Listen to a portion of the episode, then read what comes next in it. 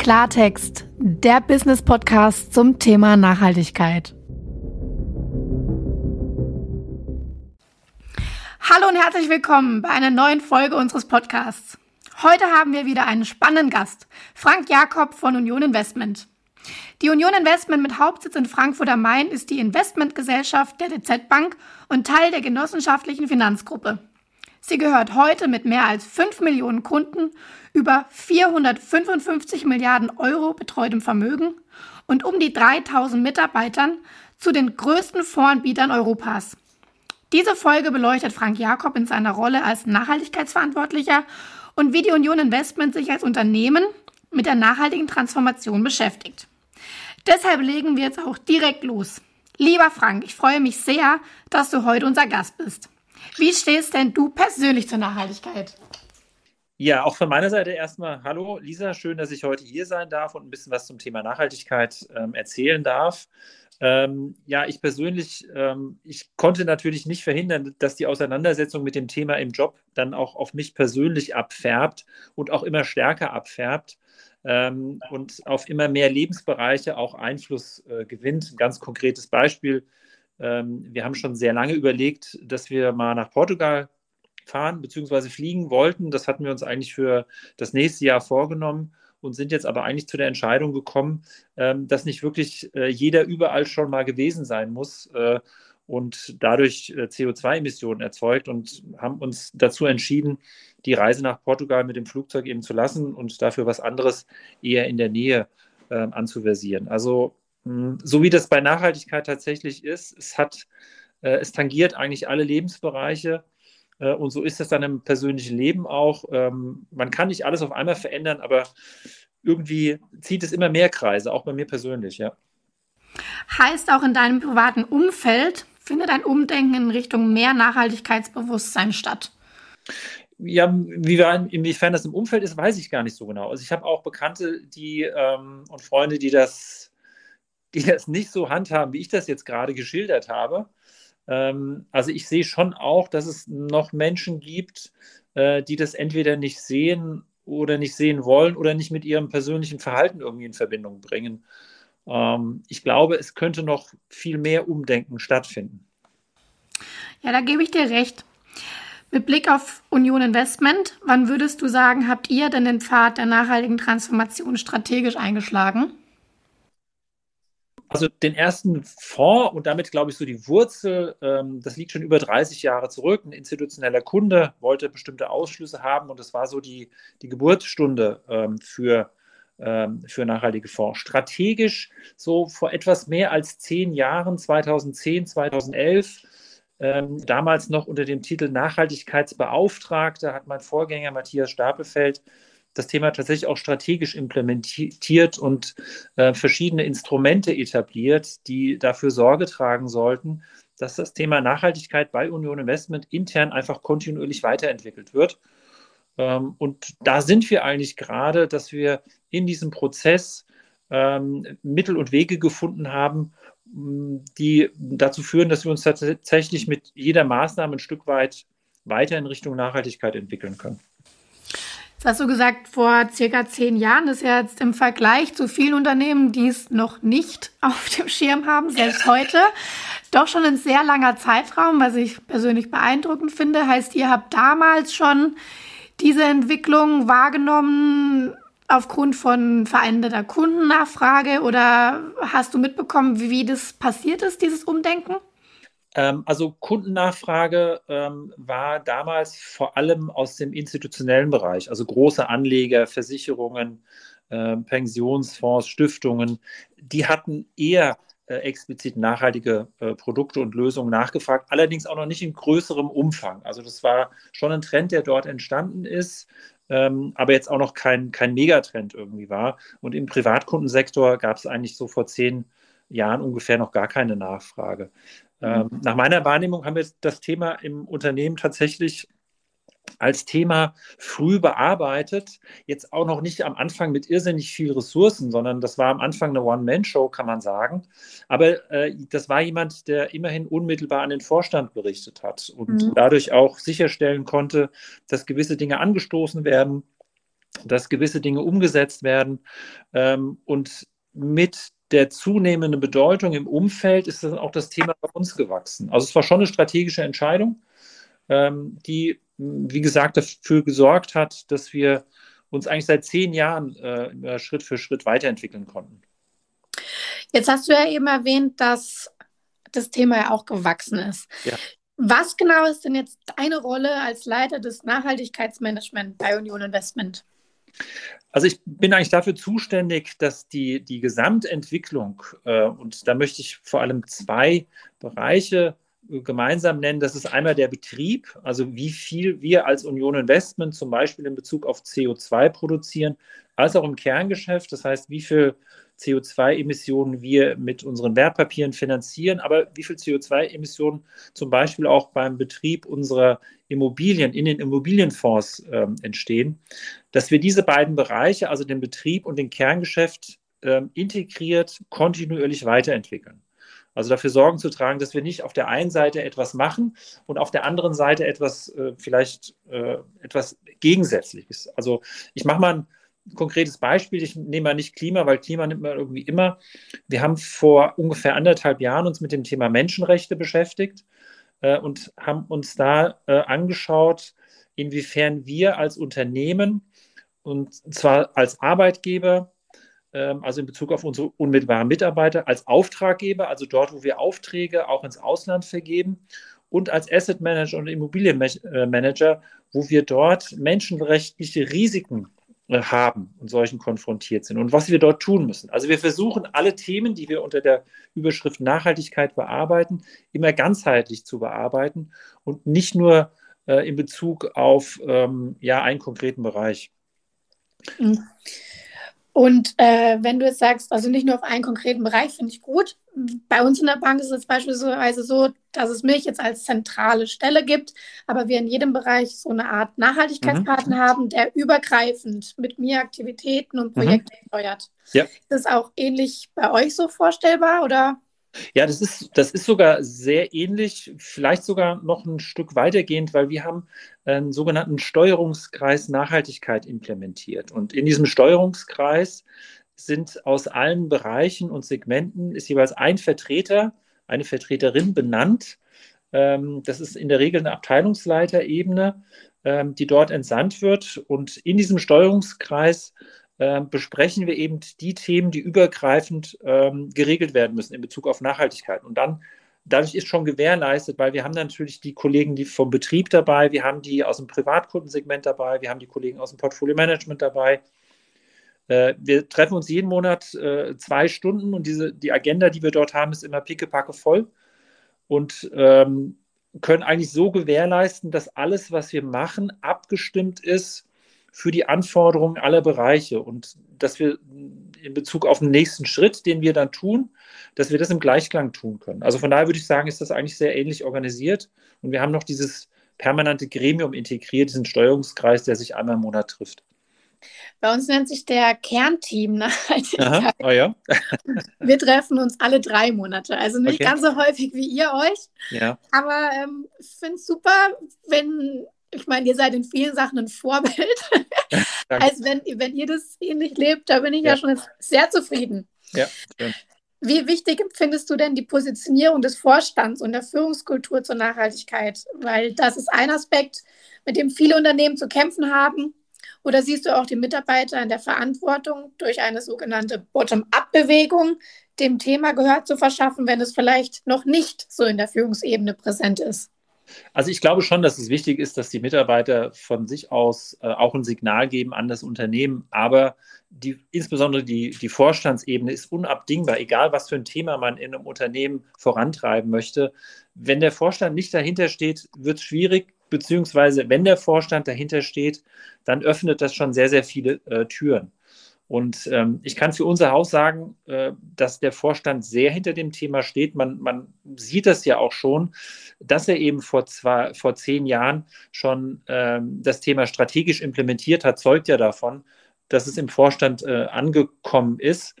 Und der Vorstand hat in den letzten Jahren immer wieder äh, Entscheidungen getroffen, die auch an die Belegschaft zum Beispiel ein klares Signal senden sollen. Wir haben 2019 in unser Leitbild das Thema Nachhaltigkeit integriert auf Vorstandsinitiative. Ähm, also der Vorstand wollte explizit, dass dort das Thema Nachhaltigkeit steht. Ähm, auch nochmal eine Erläuterung, wie es zu verstehen ist, ähm, mit einem expliziten Bezug auf ähm, die Lebensgrundlagen zukünftiger Generationen. Also ich glaube, es ist unabdingbar, dass der Vorstand dahinter steht. Und ich kann sagen, bei Union Investment ist das hundertprozentig der Fall. Welcher Vorstand ist denn bei euch derzeit für das Thema Nachhaltigkeit mitverantwortlich? Das ist tatsächlich der CEO Hans-Joachim Reinke mittlerweile.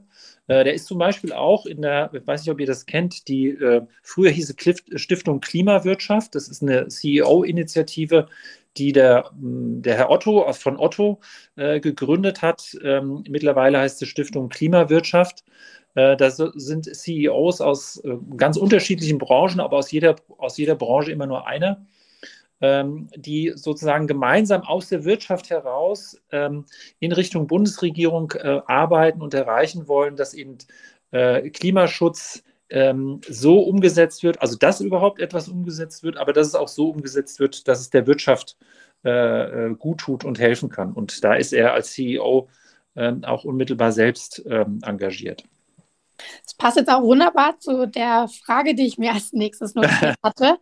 Denn man sagt, oder viele sagen ja immer noch, Money rules the world ja. und finanziert demnach ja auch die nachhaltige Transformation unserer Wirtschaft. Heißt, die EU und der Green Deal strebt eine klimaneutrale Wirtschaft an, also die Entkopplung des Wirtschaftswachstums vom Klimawandel. Ja. Welchen Beitrag leistet denn die Union Investment in ihrer Rolle als eine der größten Fondsgesellschaften Europas? Ja, eigentlich genauso wie du es jetzt gesagt hast, indem wir eben versuchen, die Transformation ähm, zu finanzieren und zwar explizit. Wir haben natürlich ähm, auch sozusagen normale nachhaltige Produkte beziehungsweise normalen nachhaltigen Ansatz, dass wir auf der einen Seite gucken, ähm, was sind denn äh, Themen, die wir ausschließen äh, müssen aus einem nachhaltigen Produkt. Wir haben eine nachhaltige Strategie, wo es dann darum geht, ähm, jetzt äh, die, den, die Nachhaltigkeitsbewertung eines Produktes insgesamt äh, zu optimieren. Aber ganz zentral ist äh, inzwischen äh, unser sogenannter Transformationsansatz, bei dem es genau darum geht, zu schauen, welche Unternehmen in einer Branche haben denn das Potenzial, sich zu transformieren? Ähm, welche haben dazu auch tatsächlich schon strategisch etwas implementiert, haben Ressourcen bereitgestellt und auch schon Maßnahmen ergriffen? Und das sind dann die Unternehmen, in die wir investieren. Das führt aber auch dazu, wenn ich das an dieser Stelle mal sagen darf, äh, dass dann NGOs, möchte jetzt hier keine nennen, aber ähm, dass dann NGOs sich ein, äh, die, die Unternehmen anschauen, die in einem nachhaltigen Fonds drin sind und dann sehr schnell mit dem Urteil bei der Hand sind, zu sagen, naja, wenn dieses oder jenes Unternehmen in diesem Fonds ist, dann kann der ja nicht nachhaltig sein. Entscheidend ist, glaube ich, und das hast du ja auch so gesagt, dass wir etwas verändern. Und verändern können wir nur dann etwas, wenn wir in die Unternehmen, die sich verändern müssen, investieren und dabei aber sehr genau hinschauen, ob die das machen, wie sie es machen und ob sie es machen können und dann gegebenenfalls die Entscheidung treffen, wenn das nicht unseren Ansprüchen entspricht, auch zu deinvestieren. Aber wir suchen erstmal die Kandidaten, die es wirklich leisten können und auch leisten wollen, ähm, eine Transformation zu bewerkstelligen. Jetzt habt ihr ja doch sehr viele Unternehmen in euren einzelnen Produkten und ja. Fonds. Wie, also dieser, diesen Transformationsansatz oder auch diesen Transformationsdialog stelle ich mir dem da auch sehr umfangreich vor. Absolut. Absolut. Wer führt den dann bei euch im Haus? Ähm, also das ist sehr umfangreich. Äh, das äh, machen wir auch nicht für das breite Universum, sondern sozusagen nur für eine, für eine Auswahl. Äh, wir haben im Portfolio Management eine Abteilung mit, die ausschließlich aus ESG, also aus Nachhaltigkeitsanalysten besteht. Das sind 16 Kolleginnen und Kollegen, ähm, die im Jahr über 500 Gespräche rein in Bezug auf das Thema Nachhaltigkeit führen. Und äh, die übrigen Portfolio-Manager, die auch äh, Gespräche führen, die sprechen das Thema natürlich auch an. Dort ist es aber dann ein Thema ähm, unter anderem, sodass man eigentlich sagen kann, wir haben so im Jahr ungefähr 4.000 bis 5.000 Unternehmen, Unternehmensgespräche. Zehn Prozent davon sind rein in Bezug auf das Thema Nachhaltigkeit ausgerichtet. Äh, bei dem Rest der Gespräche ist natürlich, spielt es natürlich auch immer eine Rolle. Hm. Spannend. Habt ihr euch schon mal darüber unterhalten, wie denn so ein Produktportfolio der Zukunft aussehen könnte? Ja, die Zukunft. no. Prognosen sind immer schwierig, vor allem wenn sie die Zukunft betreffen. Ähm, meine persönliche Einschätzung ist, ähm, dass perspektivisch zwei Dinge relevant werden. Das eine, das gehen wir schon an, das ist das Thema Transformation, weil wir müssen Dinge verändern und ähm, dann müssen wir auch äh, in diese Unternehmen finanzieren, die das tun. Deswegen wird Transformation eine zunehmend äh, wichtigere Rolle spielen. Das andere ist, und äh, bringe ich mal ein anderes Stichwort, ist das Thema Impact oder Wirkung, dass wir ähm, uns in die Lage versetzen, versetzen, ähm, Auskunft darüber zu geben, welche konkrete Wirkung denn tatsächlich mit einem Finanzprodukt verbunden ist. Da hat die Branche insgesamt noch keine Antwort auf diese Frage gefunden, wie man das gut und dem Anleger auch vermittelbar kommunizieren kann, der ja aus gutem Grund ein nachhaltiges Finanzprodukt kauft und irgendwann vielleicht mal die Frage beantwortet haben möchte, ja, was hat es denn jetzt gebracht? Und da müssen wir irgendwann hinkommen das wird uns in der Zukunft, glaube ich, beschäftigen, diese Frage. Das finde ich super, dass du das auch so siehst, weil ähnlich sehe ich das auch in mhm. der Bankenbranche. Also wenn wir Unternehmen finanzieren, sollten wir künftig unterscheiden, ob das, also zum einen die Wirkung des Geldes, also wie du ja. gesagt hast, diesen Impact, also was passiert eigentlich aus diesem Geld? Ja. Und zum anderen aber auch, wie positioniert sich das Unternehmen in diesen ESG-Aspekt Genau. Ja, genau, ESG-Aspekten. Ähm, weil prinzipiell kann es auch ein völlig unterschiedliches Paar Schuhe sein. Also mal ganz salopp gesprochen, könnte ein Kohlekraftwerk ja auch einen Windpark finanzieren ja. und würde, wenn man es einheitlich betrachtet, ja über den gleichen Kamm geschert werden. Und das ist ja. meiner Meinung nach ein falscher Ansatz. Gut, genau. Jetzt seid ihr ja eine Vorgesellschaft und kämpft mit anderen Herausforderungen ja. als zum Beispiel ein produzierendes Gewerbe. Was sind denn eure größten Hebel in Richtung klimaneutrale Organisationen? Meinst du mit Organisation jetzt den, den Betrieb? Also, genau, ja, also euch als Unternehmen, als ja. Betriebsorganisation. Ganz zentral ist bei uns äh, verblüffenderweise das Thema Mobilität. Ähm, also wir haben äh, circa, das schwankt so ein bisschen, ich mache mal, ich ordne es mal grob ein, so 25 Prozent CO2-Emissionen resultieren aus Mobilität. Ähm, das hat jetzt dazu geführt, zum einen, dass wir die Erfahrungen, die wir jetzt im Lockdown während Corona gesammelt haben, ähm, dass wir die umsetzen ähm, in eine Strategie, dass wir zukünftig 40 Prozent äh, im Homeoffice arbeiten. Dadurch fallen äh, enorme äh, CO2-Emissionen aus dem Pendeln weg. Wir rechnen dann pro Homeoffice-Tag eine Pauschale hinzu, weil wenn ich zu Hause arbeite, dann heize ich ja doch ein bisschen, auch wenn es hier in dem Zimmer jetzt gerade ein bisschen kühler ist. Ähm, also wir, wir, wir rechnen uns da nicht alle Emissionen aus dem Pendeln komplett raus, sondern wieder was drauf. Aber das führt dazu, dass wir unsere Emissionen tatsächlich, da wir uns das Pendeln zurechnen überhaupt, dass wir unsere CO2-Bilanz äh, deutlich reduzieren können. Ähm, ein zweites Instrument ist dann die, die Fuhrpark-Policy, die wir äh, kontinuierlich überarbeiten. Und wir haben jetzt ein sehr spannendes Instrument gerade implementiert. Wir haben einen sogenannten CO2-Kalkulator. Das heißt, wir können das CO2-Budget, das wir auf unserem Reduktionspfad von Jahr zu Jahr vergeben und das immer weniger wird, auf, jeden, auf jede einzelne Organisationseinheit runterbrechen und sagen, äh, wer jetzt wie viel CO2 aus Mobilität emittieren darf. Ähm, das können die Führungskräfte in diesem Jahr gut ausprobieren, weil im nächsten Jahr ist es dann auch vergütungsrelevant. Das heißt, wer im nächsten Jahr sein CO2-Budget reißt, bekommt weniger variable Vergütung. Also ich bin ganz ehrlich, finde ich wahnsinnig wichtig und auch enorm, dass ihr den Schritt geht, weil einfach jetzt aus einer persönlichen Einschätzung ist es nicht einfach und vor allem auch Mitarbeiter, ich spreche jetzt keine konkreten an, sondern ja, einfach ja. rein, sobald was ans Gehalt gekoppelt wird. Genau, das. genau da hat es plötzlich doch dann nochmal eine andere Bedeutung. ja, da funktioniert es zum einen und es, äh, das erleben wir auch an einzelnen Stellen. Also ich erlebe schon auch Akzeptanz. Es gibt auch Diskussionen. Ähm, es gibt ja auch Einheiten, die jetzt zum Beispiel tatsächlich viel fliegen müssen. Also wir haben weltweit investierende Immobilienfonds und eine große Immobilie, die jetzt zum Beispiel in Australien liegt oder in Amerika äh, oder in Asien, die kauft man halt nicht über ähm, äh, ein Teams-Meeting. Da muss man dann schon irgendwann mal hin. Und ähm, das werden wir auch berücksichtigen natürlich. Ähm, aber wie du sagst, äh, sobald es ans Gehalt geht, äh, wird es ernst genommen, dann fangen dann die Diskussionen an.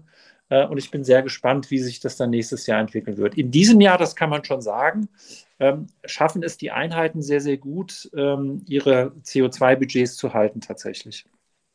Da bin ich auch sehr gespannt und ich würde vorschlagen, wir machen dann einfach nochmal eine Folge runter. Ja, gerne. Jetzt habt ihr, wie du gesagt hast, einige Werkzeuge implementiert. Mhm. Denkt ihr auch in Richtung äh, diesen dritten Scope der CO2-Messung, ja. jetzt durch die Wirkung eures Geldes? Absolut. Also das, das versuchen wir schon zu berücksichtigen. Jetzt sind Scope 3 äh, Emissionen, die sind tatsächlich äh, ja, relativ schwer zu bekommen. Aber das ist grundsätzlich eine Emissionsquelle, die wir auch äh, betrachten, betrachten wollen, absolut. Union Investment zählt mit über 3000 Mitarbeitern schon zu einem sehr großen deutschen Unternehmen. Nicht immer einfach, außer, auch aus persönlicher Erfahrung, aber zwingend notwendig ist das Mitnehmen aller Mitarbeiter. Wie gestaltet ihr denn die interne Kommunikation zu diesem sehr wichtigen Thema? Wie begeistert ihr? Ähm, wir sind äh, übrigens schon 4000 äh, Mitarbeiter. Ach, doch schon. genau. Ähm, ja, wir haben auch hier äh, sozusagen einen eigenen Redaktionskreis. Wir haben einen Newsletter, der heißt 5 vor 12, ähm, in dem tatsächlich, wie der Name sagt, halt äh, rein die Themen, die jetzt aus Nachhaltigkeitsgesichtspunkten relevant sind für die Kolleginnen und Kollegen, ähm, einmal im Monat zusammengetragen ähm, und verarbeitet werden. Und das sowohl aus dem Wertpapiergeschäft, aus dem Immobiliengeschäft, aus dem Betrieb heraus. Und auch hier ist ähm, so die, die Liste der Themen, die dort reinkommen wollen oder sollen, immer sehr, sehr lang. Da müssen wir gucken, dass wir das alles reingepackt bekommen.